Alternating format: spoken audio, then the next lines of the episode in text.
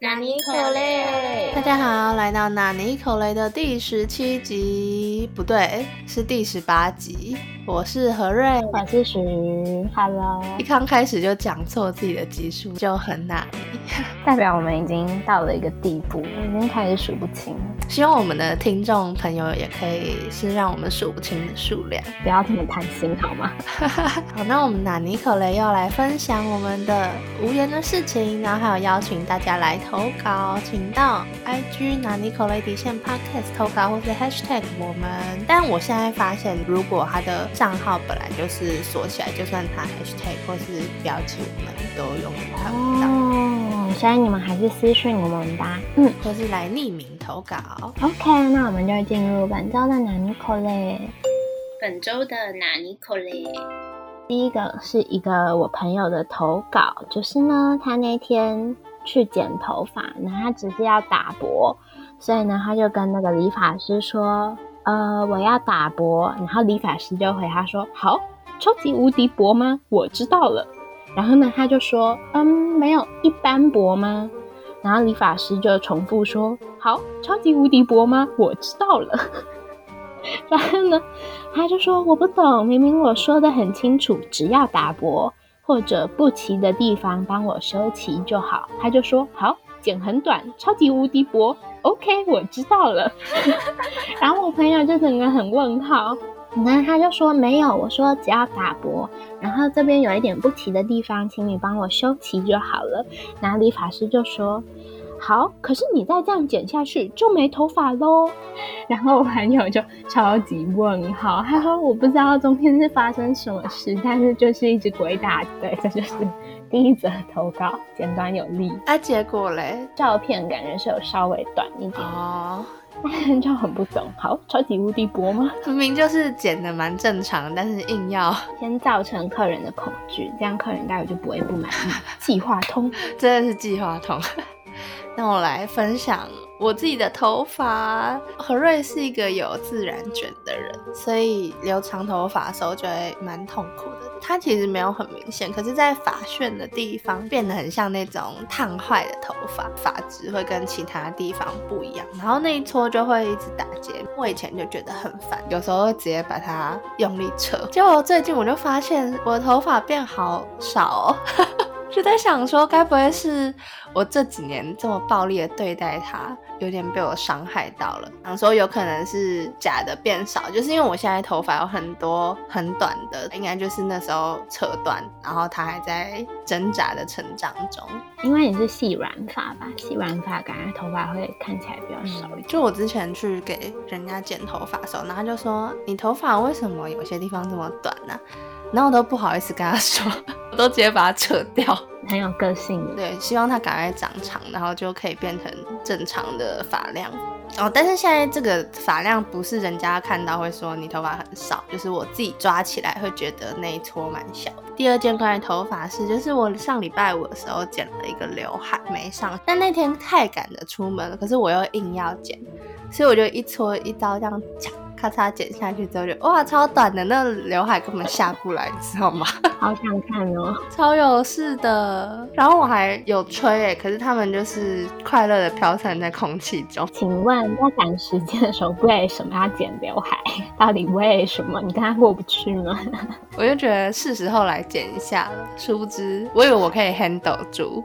结果没有，后来就把它拨到两边去，等它长到正常长度之后再让它们下来。这几天还有用电棒比较短的那一撮，真的是很不听话。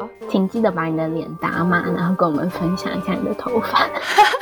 好，好，那我就来分享我的第二个，就是上礼拜何瑞不是有分享他的朋友被狗咬吗？对，好，然后我就来分享的是有关狗的。我小时候在学骑脚踏车的时候，然后我爸就带我到巴黎，就那边不是有河边会租脚踏车？淡水。对对对对。然后我好不容易就开始觉得自己嗯骑的开始有点在起步，因为我爸骑很快嘛，他本来就会，他就一个人咻咻在前面，然后就是跟在后面慢慢踩我们那脚踏车。在这时候，旁边就有一群野狗，一群那个狗头头 突然开始汪汪，然后就追上来，你知道吗？我那时候还是小朋友，我就开始飞快转动我的小短腿，就 啊，然后因为为动物能闻到你的恐惧，他们就越追越上来。然后呢，一个小孩骑脚踏车被一群狗追的画面，尖叫叫我爸，然后我爸一个人太逍遥的骑在前面，完全没有在理我，你知道吗？我整个快疯掉了，那个狗的气息就喷到我的小腿上。然后后来是路边在下棋的阿北突然看到丢石头拯救我，这件事件呢，造成了我对狗的阴影，我对脚踏车的阴影，还有我对我爸不信任。好，我分享完了。好可怕哦！所以我就很怕狗，然后也很怕骑脚踏车。狗的鼻子真的就在我小腿后面，我真的吓烂。而且那时候感觉是骑那种比较小的，对啊，我就再怎么快就是那么快，你知道吗？幸好你没有拔豆。我如果拔豆，我就变一群野狗的午餐，我就会上社会新闻。我的天哪！那我来分享一个被松鼠咬的故事。小时候呢，会去楼上的叔叔阿姨家玩亲叔叔、亲婶婶。那个时候，他们家有养一只松鼠哦，因为我们家跟阿妈家，然后还有叔叔阿姨家都住很近，所以以前他们会把小松鼠带去阿公阿妈家，然后让我们看。然后那个小松鼠就是尾巴还没有蓬起来的时候，就很小只，比小时候的手还要小。它要睡觉的时候呢，你就整只盖起来，然后你就盖起来五秒，它就会睡着了，就是一。只很可爱的小小咖啡色老鼠，你就想成这样就好了。听起来不可爱，小小咖啡色老鼠听起来太哥。好，反正是可爱的，好吗？等到它渐渐长大之后，它就有一个比较大的笼子，然后会放在他们自己家里的客厅。然后那只松鼠就开始变得很顽皮，它就很有活力。所以呢，它就会把那个放在它的笼子里的坚果啊，就是往外丢或什么之类的。我们去他家玩的时候，就有时候会踩到那个小坚果，但反正就小小的就还好。但是那心中还念念不忘它小时候可爱的样子。虽然它现在已经变成像一只马戏团的小松鼠了，但是还是会希望它可以被放出来，就可以跟它玩耍，跟它共享天伦之乐。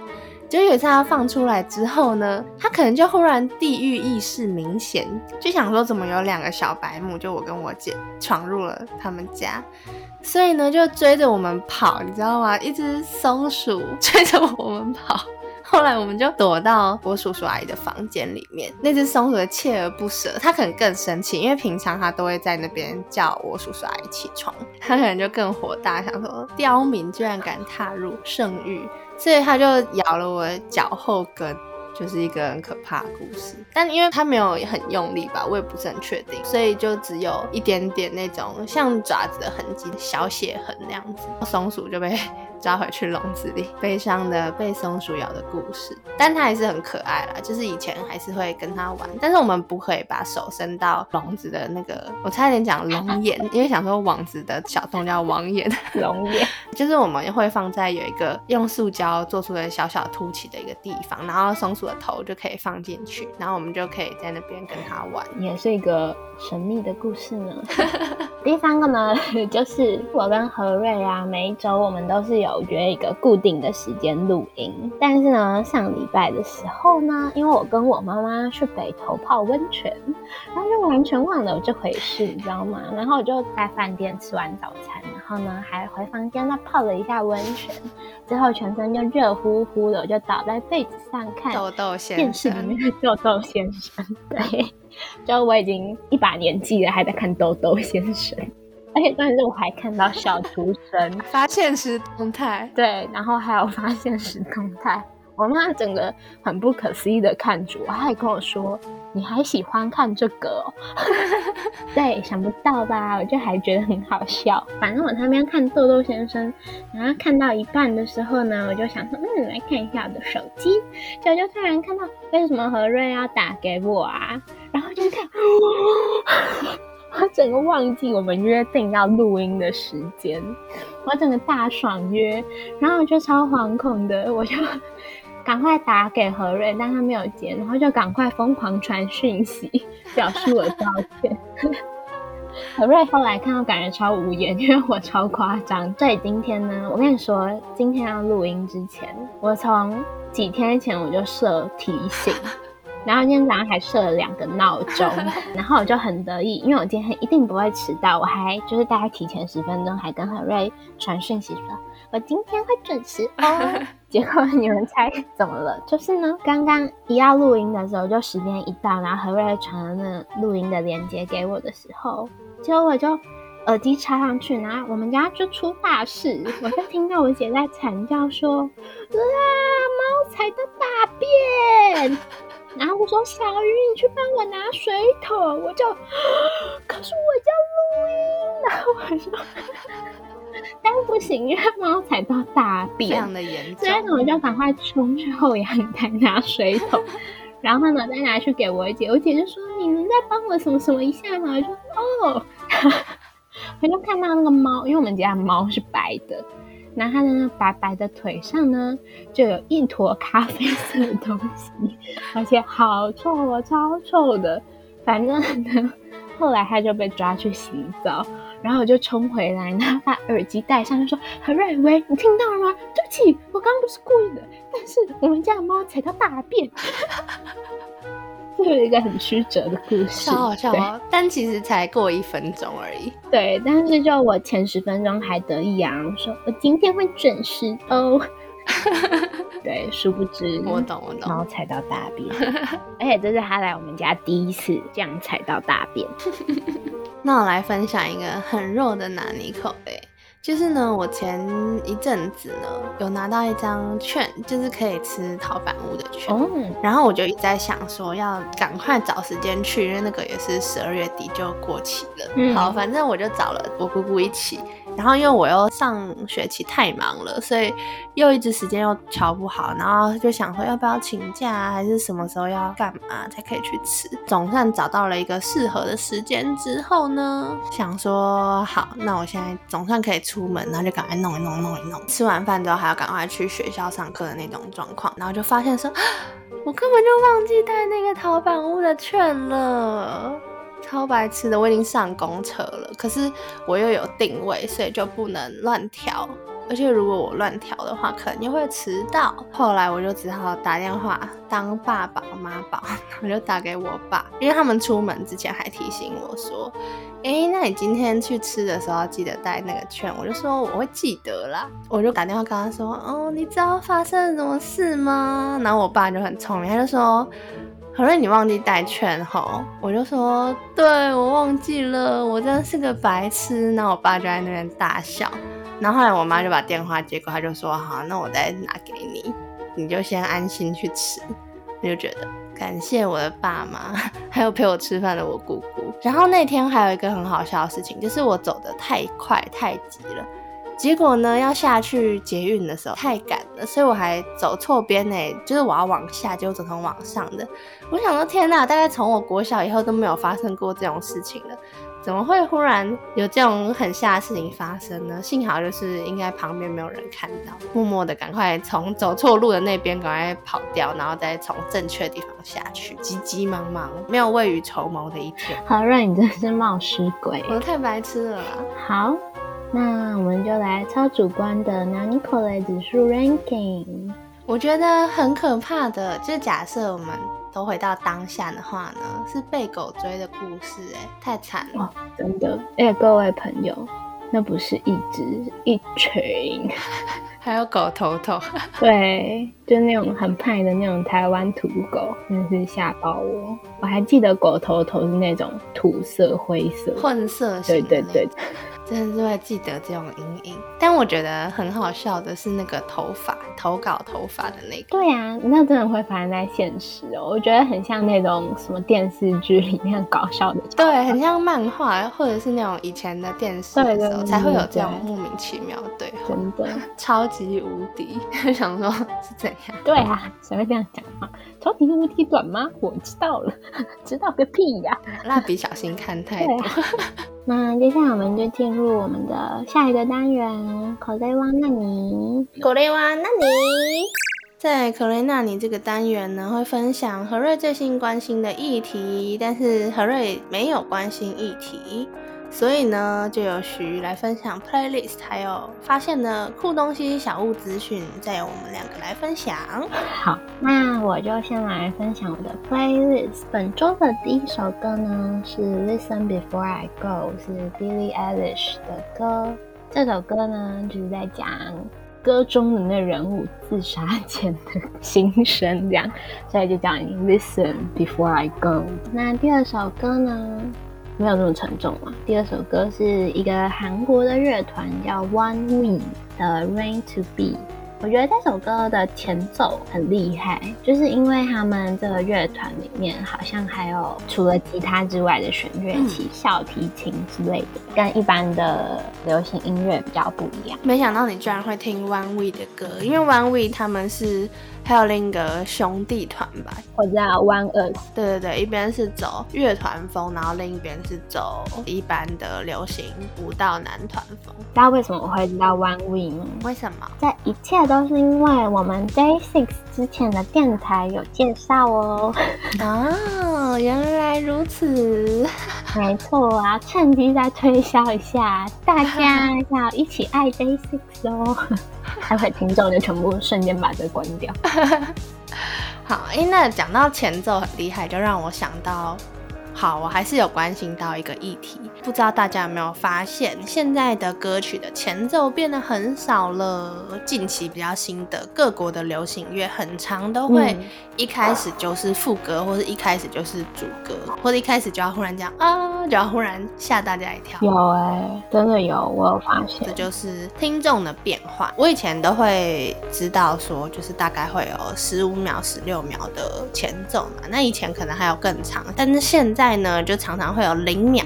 六秒前奏只剩下这样，感觉因为他们要很快就想要抓到那个听众的耳。没错，而且我觉得也跟收听平台有关，因为现在很多可以随机播放嘛，或者有下广告的话，那你当然会希望人家可以马上就被你那个抓到耳朵。听说这是音乐人最近还蛮关心的议题，然后也是有渐渐让大众发现，因为这好像是有一个日本的统计，大家可以留意一下自己喜欢的歌曲是不是也有这样子的变化呢？如如果你喜欢的艺人他已经出道了很多年，可以看看他有没有跟着市场在变化，这还蛮有趣的。那我来分享一下何瑞发现的酷东西。突然想要问大家，大家都怎么念日文的那个会文字？就是我们都念什么 emoji 嘛？我都念 emoji。对对对对对。然后我就想到，但是对于日本来讲，他会念 emoji，因为他是会诶。有道理，然后我就去听那个日本的综艺，结果他们真的会念 emoji，听起来好可爱哟。对啊，我就第一次发现说，哦，原来 emoji 有点像是随便乱念。我之前都以为是 emotion。加上一个不知道为什么要记。对啊，对啊，我原本想说，因为韩国都念 emoticon icon 加上 emotion，所以我就想说，那他们应该也是 emoji 吧？那后来发现说，哎，他们是那个会文字 emoji，所以这里就要分享一个很无趣的，就是我大概高中的时候发现的一个东西。大家有在用 IG 的话，应该可以放大那些会文字吧？然后有一个白饭的表情符号啊。就超级可怕，一刚开始就像一碗饭，但是如果你把它放大化呢，就会看起来超可怕的，因为白饭就肥肥的，然后那一粒一粒的就会超级像虫子，就推荐给大家可以看看。好，我现在就要来看一下，要有实验精神。好，那你看完可以分享想法。好，那在我看这个的时候呢，就请何瑞来分享一下你最近推荐的。电视剧或者是书。好的，何瑞不看书，何瑞不看书。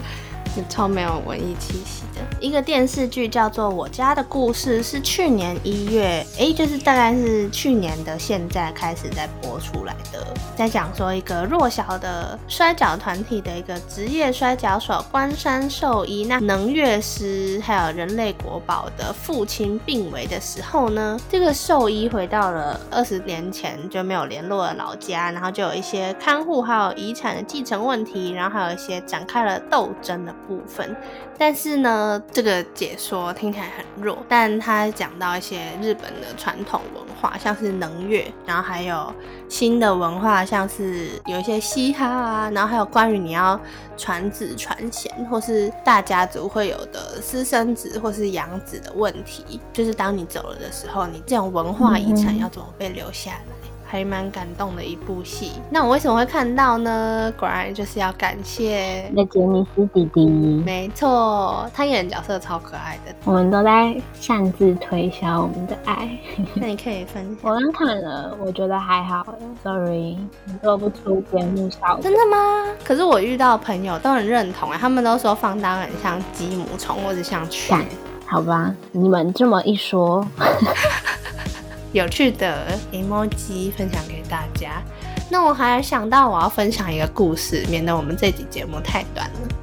大家有看过金田一吗？有。你是看电视剧版还是都有？我是看动画。我以前也是看动画版，然后它的电视剧版好像也还蛮有名，然后一直都是杰尼斯的家族去演的。就从最刚开始是晋级小子的唐本刚，然后后来是蓝的松本润，然后。卡村的龟梨和也，黑色叫我们的山田凉介，反正就是也蛮多戏的有名的人们。那大家知道第五代是谁吗？就是杰尼斯弟弟，对，南泥瓦旦喜。的道之俊佑不觉得很棒吗？没有想到他可以去演呢，因为他以前就是看到了山田凉介演的版本之后，然后才决定要进入杰尼斯这样子的梦想。就他五年前还在节目上面提到说，他真的很想要演金田一，但因为他长太高了，且又太瘦了，所以他应该会是外形最不像金田一的金田一。希望他不要被骂太多，因为在日本是还蛮大的 IP，就大家可以关注一下我们道之底。好的。那我们本周的口雷湾让您就到这边结束，也就是我们的哪尼口雷也到这边结束啦。我们下礼拜再见，拜拜。